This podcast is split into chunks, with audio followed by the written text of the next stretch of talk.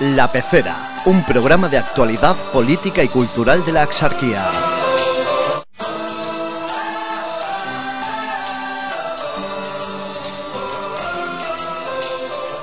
Bueno, señores, ya lo anunciábamos, llega nuestra pecera puntual, como todos los días a...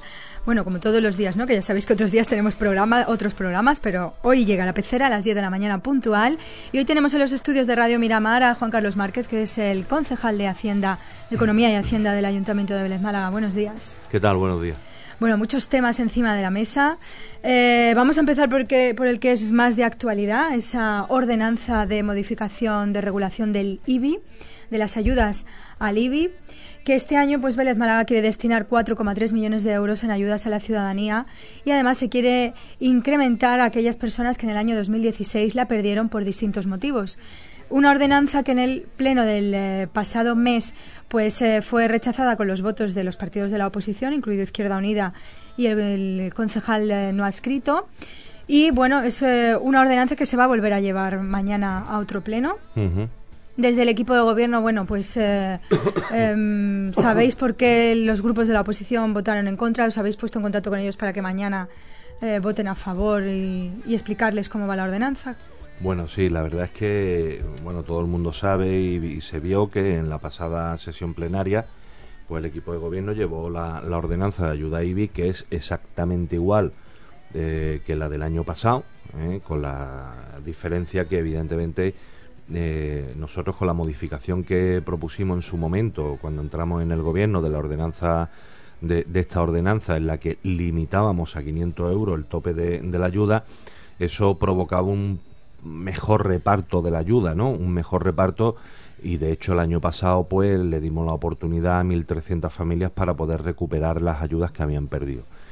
Eh, concretamente con esa misma ordenanza, es decir, sin modificar ni una sola coma, eh, hicimos los cálculos correspondientes y entonces, bueno, pues se da la posibilidad de que este año eh, pues podemos darle opción a mil a más de 1.500 familias para que recuperen la ayuda. De hecho, de hecho ayer, con, ayer concretamente vino un contribuyente allí a, intervención y bueno, estuvimos calculando porque había perdido la ayuda mm, pues por un problema de domiciliación bancaria, es decir, no el banco no le había cargado el recibo en el tiempo de periodo voluntario y tal, entonces eso provoca que se pierda la ayuda. Eh, bueno, pues estuvimos viendo. Un por una tontería. Sí, sí, claro, sí, bueno, pero de eso hay unos pocos hay de muchos, casos. Sí, madre sí, mía. Puede, haber.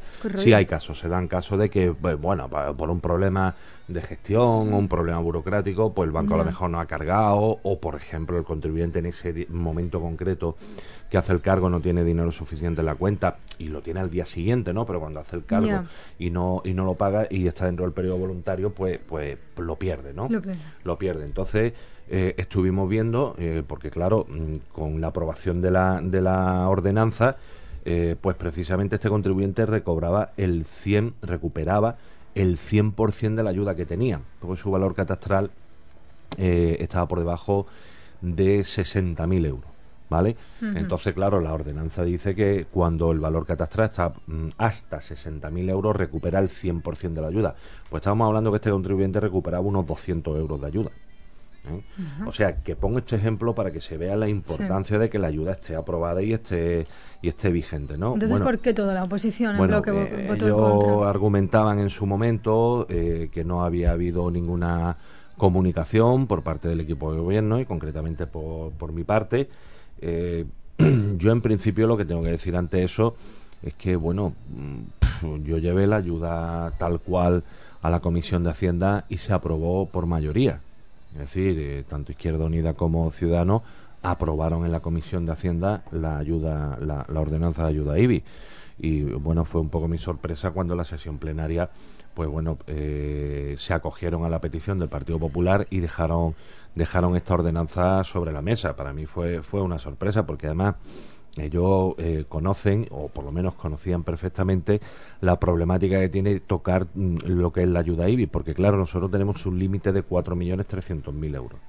Y dentro de ese límite de 4.300.000 euros tenemos que jugar. Si quitamos de un sitio, claro, tenemos que repartirlo de la mejor manera posible.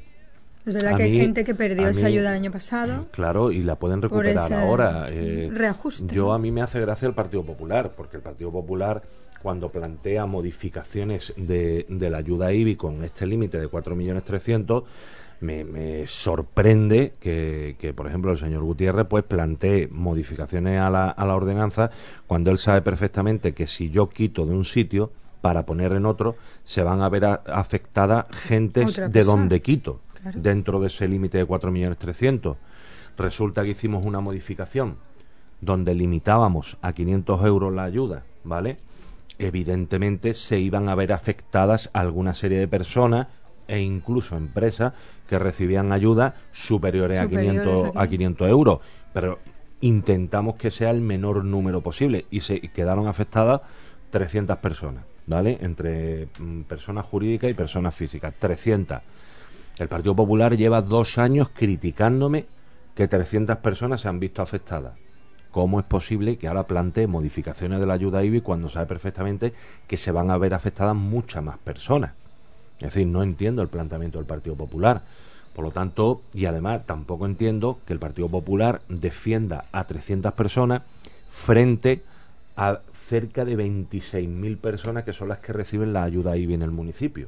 Y usted, aquí hay que go gobernar para la generalidad de los ciudadanos. Y también le tengo que lanzar un mensaje al Partido Popular. Miren ustedes, si ustedes no aprueban o no, eh, no no apoyan eh, la ordenanza de ayuda IBI y por lo tanto no entra en vigor y por lo tanto no hay ayuda IBI, pues muchos de los votantes del Partido Popular se van a quedar sin ayuda IBI. Y yo creo que muchos de los votantes del Partido Popular le están exhortando al Partido Popular que apoyen esta ordenanza y que por lo tanto entre en funcionamiento. Es decir, mm, yo mm, la actitud del mm. Partido Popular no la entiendo. Yo he mantenido conversaciones con José Antonio Moreno Con, el concejal no ha escrito, con los técnicos municipales, como bien dice el alcalde, y bueno, le hemos explicado de nuevo la situación. También eh, yo he mantenido conversación con el portavoz de Izquierda Unida, le hemos explicado técnicamente la problemática que tiene el modificar la ayuda IBI, que se pueden ver afectadas muchísimas más personas de las que ahora mismo con esta medida que nosotros implantamos eh, se están viendo afectadas y por lo tanto mm, creo que han asumido un poco la, la cuestión, creo que, que, bueno, pues han visto quizás con más tiempo para ello. Eh, que, que, bueno que llevamos una, una ordenanza que no es nada sangrante para el municipio sino todo lo contrario que es beneficiosa y yo creo que vamos a obtener la mayoría de los votos para que salga adelante Mañana vais a hacer un eh, pleno extraordinario. No, no, no. No, es el ordinario, la, la sesión ordinaria de pleno. De fin de mes.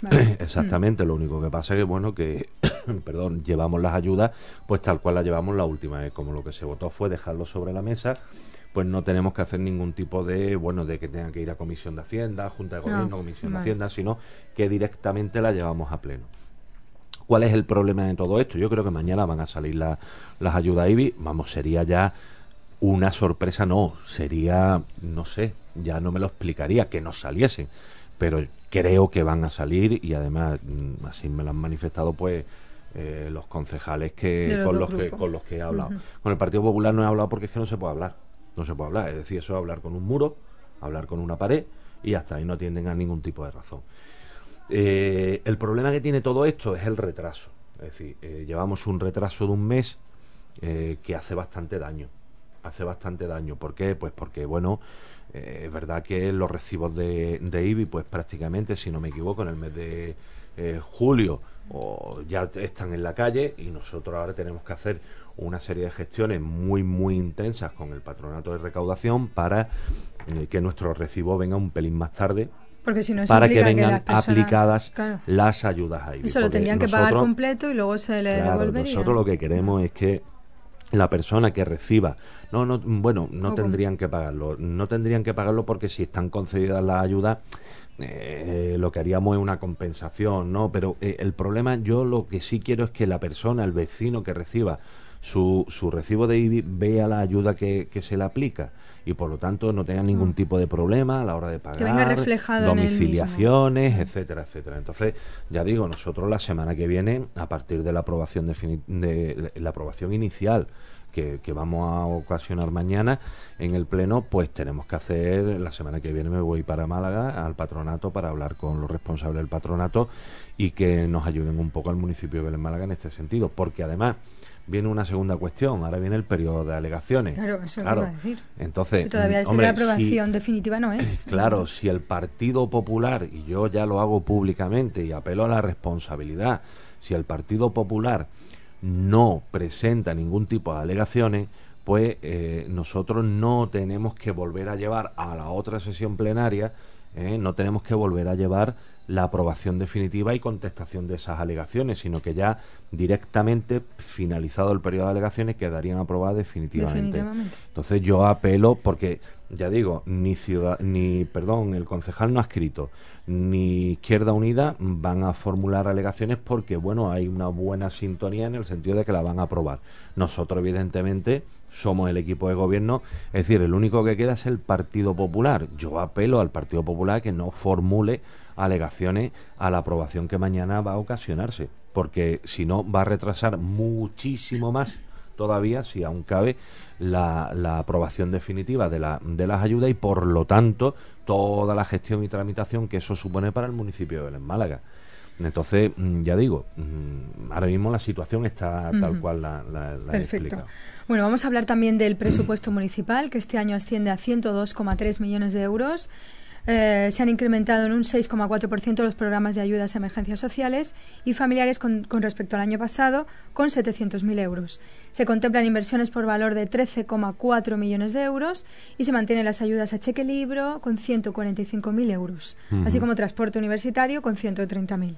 Bueno, un presupuesto complicado, un presupuesto que ya veíamos que el Partido Andalucista, bueno, pues hacía ahí un llamamiento para que se aprobara porque parecía que se estaba dilatando en el tiempo. Finalmente se ha llegado a, ese acuerdo, se aprobaba y ahora mismo está en fase de alegaciones, ¿no? Correcto. ¿Se ha presentado alguna alegación? Mm, al día de hoy, en este momento, en este momento yo no tengo constancia de que se hayan presentado alegaciones. Yo espero alegaciones, sobre todo del Partido Popular. Del Partido Popular sí espero alegaciones. No sé si alguna formación política más pues va a formular alegaciones o alguna persona eh, que tenga interés en el presupuesto y está en su derecho, ojo, que yo no discuto que presenten alegaciones, está en su derecho, está reglamentado, pero deben de sopesar muy bien, muy bien, muy bien eh, si la formulación de alegaciones eh, nos lleva a nosotros a, no sé, a lo que lleva, porque lo que sí está claro es una cuestión las alegaciones que se pueden presentar frente a un presupuesto son tres supuestos que vienen establecidos en ley. Es decir, que el presupuesto no esté elaborado correctamente, que, lo digo de memoria, igual en alguna me equivoco, pero básicamente es que el presupuesto esté elaborado mm, correctamente, que el presupuesto eh, contenga todas las partidas de gasto con crédito suficiente para afrontar esos gastos y había una cuestión más que también era eh, puramente técnica, ¿no? Si no está dentro de esos tres supuestos, pues el presupuesto no se puede alegar. Es decir, no. El Partido Popular ya ha denunciado eh, ante la subdelegación, según ellos, supuestas irregularidades. Eh, sobre todo, ellos alegan a que se han creado 30 puestos infringiendo la ley de presupuestos generales del Estado. Bueno, eso, eso en principio no es así porque, bueno, por eso estuvimos hablando con, con la intervención municipal y en principio no es tal cual lo plantea el Partido Popular, pero se han creado nuevo, 30 nuevos puestos de trabajo y no eh, eso es así, se han creado esos no, lo único que se han hecho es dentro de la reorganización que que pretende el equipo de gobierno, pues se han creado una serie de jefaturas de servicio y tal, pero mm, para cubrir con los mismos funcionarios que tenemos en el ayuntamiento. Es decir, que no es que nosotros estemos haciendo una convocatoria... Son puestos de promoción, de eh, interna. De promoción o simplemente también para la reorganización, pues hace falta por lo mejor determinada jefatura de servicio en determinadas áreas. Hay un área nueva que es el área de presidencia y hay que dotarla. Mm, tenemos que dotar de una vez por todas la asesoría jurídica. Eh, también estamos mirando el tema del Tribunal Económico Administrativo. Es decir, hay una serie de cuestiones que mm, yo no sé de qué se extraña el Partido Popular, porque todos hacen referencia a la estructura de municipio de gran población, que ahora mismo tiene el Ayuntamiento de Belén Málaga y eso no fue precisamente el Partido Socialista el que transformó Belén Málaga en municipio de gran población, sino que fue el Partido Popular, con lo que ya decíamos que eso iba a suponer un coste importante para, para el ayuntamiento por la estructura administrativa que te exige la ley que tenga un municipio de gran población. Por lo tanto, a mí ahora que me cuenta, es decir, o adaptamos de una vez por todas el ayuntamiento a esa estructura, o mire usted, mm, yo no sé si tiene marcha atrás, no lo he mirado pero igual no nos interesa ese municipio de gran población.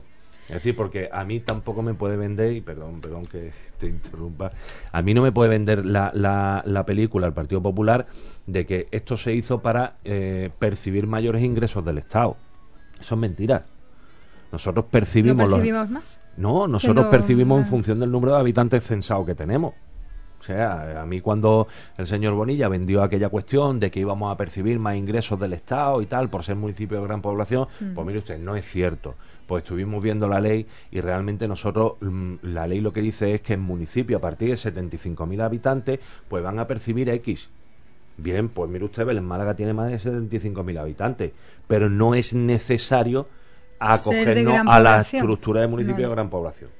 Y cuando hablamos de las alegaciones que formula el Partido Popular, o que ahora mismo ha formulado ante la subdelegación, por este motivo estamos hablando del capítulo 1 del presupuesto, es decir, lo que habla de personal.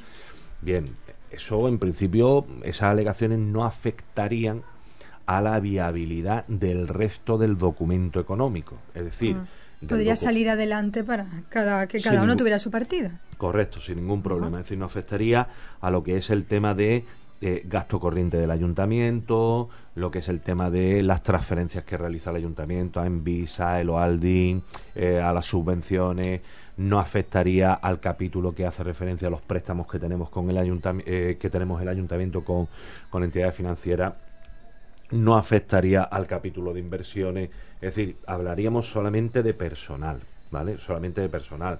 En principio, ya digo, eso pueden alegar por ahí, pero el resto del documento económico podría seguir teniendo su viabilidad. Pero es más, incluso digo, eh, la misma la misma normativa pone de manifiesto que la interposición, porque yo sé que el Partido Popular va a llegar a Estrasburgo si hace falta, la interposición de un recurso contencioso administrativo no suspende la ejecutividad del presupuesto municipal. ¿eh? No lo suspende. Mm. Y si se solicitase como medida cautelar para usted el presupuesto, pues qué caución solicitaría un juez para parar un presupuesto de 102 millones de euros. Es decir, qué justificación habría que poner encima de la mesa para parar la viabilidad de un municipio por unas alegaciones de una formación política. Es decir, el presupuesto va a tener su funcionamiento, va a seguir adelante y, por lo tanto, las alegaciones, si las hay, pues se contestarán en los términos que he dicho y si van a la jurisdicción contenciosa, pues ya decidirá el juez el día de mañana, pero el presupuesto creo que, va a tener su viabilidad. Pone como en tela de juicio ¿no? el Partido Popular, no como, sí que no, sino que lo pone, eh, porque ha declarado bueno que, que se ha utilizado para premiar a ciertos funcionarios por la puerta de atrás y proceder a adscripciones posteriormente a dedo con este aumento de estas 30 plazas. Además, asegura que no está negociada con los sindicatos y que ellos, que los mismos sindicatos se levantaron de la mesa general de negociación cuando se estaba tratando esta ampliación de 30 plazas. Que el Partido Popular diga eso cuando la relación con los sindicatos durante cuatro años de mayoría absoluta del Partido Popular ha sido poco menos que inexistente, es decir, la relación inexistente, yo le puedo decir una cosa, de todas las jefaturas de servicio y de todo ese cuadro que todo el mundo, eh, que el Partido Popular está mirando y tal, con eso que se dice de que si esto va a dedo, tal, mire usted, tan solo hay tres puestos quiero recordar que son de libre designación, que es precisamente los que corresponde al área de presidencia, que es normal, y además previsto legalmente, la asesoría jurídica, que también es de libre designación y lo dice la ley, y la jefatura de la policía local, que es de libre designación y lo dice la ley. El resto de la jefatura de servicio y todas estas, todas estas cuestiones son por concurso. Es decir, los funcionarios se presentan y el que gana el concurso, pues es el que tiene la jefatura de servicio. El resto son por concurso, solamente tres. Jefatura de Policía Local, Presidencia y la Jefatura de Asesoría Jurídica, que además dice la ley que son de libre designación, pero no una libre designación a, a dedo, sino hay una serie de personas que se presentan y tiene la facultad, el alcalde en este caso, de decir, pues entiendo que esta reúne las mejores condiciones técnicas o profesionales o intelectuales etcétera, para asumir este puesto dentro Pero de tiene toda un la potestad abanico. el alcalde. Sí, dentro de un abanico. Solamente tres, el resto son todas por concurso. Es decir, tienes que concursar con tus méritos para poder ganar esa, digamos, esa plaza, ¿no? De, de jefatura. Por lo tanto, el que la gane, pues será el que más mérito tenga. Pero es una cuestión meramente objetiva. Ahí nosotros no pintamos nada. Ahí los políticos no pintamos absolutamente nada. Es una cuestión meramente objetiva. El que más méritos tenga para esta cuestión, pues será el que la gane. Presentaros, pues el que más méritos tenga, pues el que gana. Sea que ahí el Partido Popular tampoco dice toda la verdad de, de la cuestión esta.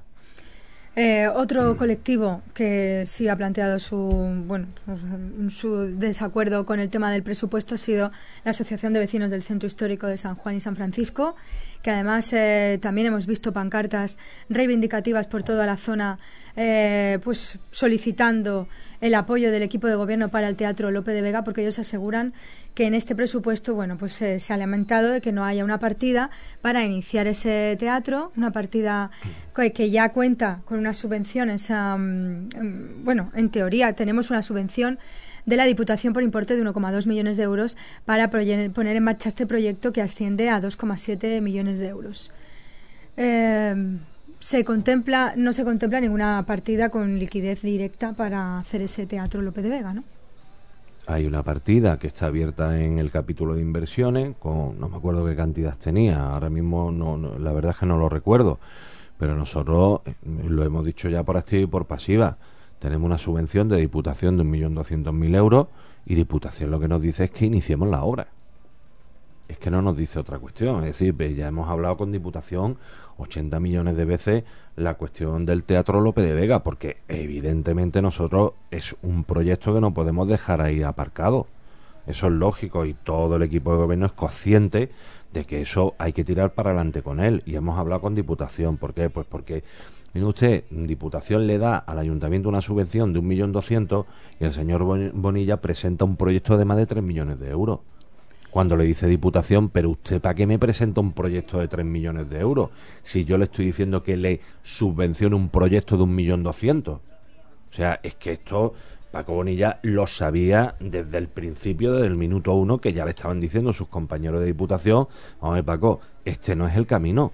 ¿Y cómo Este está ahora no es el camino. ¿Cómo está ahora mismo la situación? Bueno, pues la situación está en que se han mantenido reuniones con el arquitecto redactor de, de, de- de ese proyecto.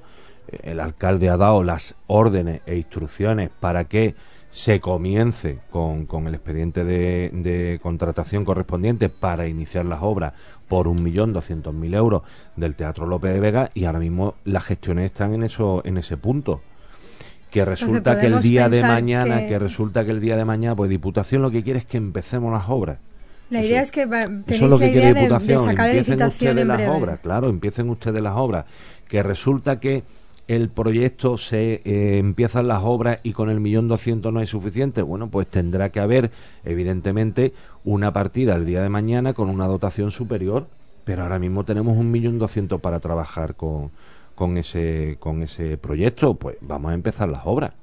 Es decir, yo es que no veo otra cuestión, pero vamos, eh, creo que también debe de tener un Hombre, tampoco tendría gracia empezar la obra que, que asciende a 2,7 millones de euros, que se termine ese millón doscientos y se quede aquello empantanado, ¿no? Pero vamos es que nadie, mm, yo por ejemplo, cuando hablamos de la obra del teatro de Torre del Mar, y hablamos con, y todos hablamos dentro del equipo de gobierno y fuera del equipo de gobierno, hombre, empezar una obra, eh, porque ahora mismo tiene una dotación presupuestaria para este año eran un millón trescientos, un millón trescientos y lo que tenía del año pasado, ¿no?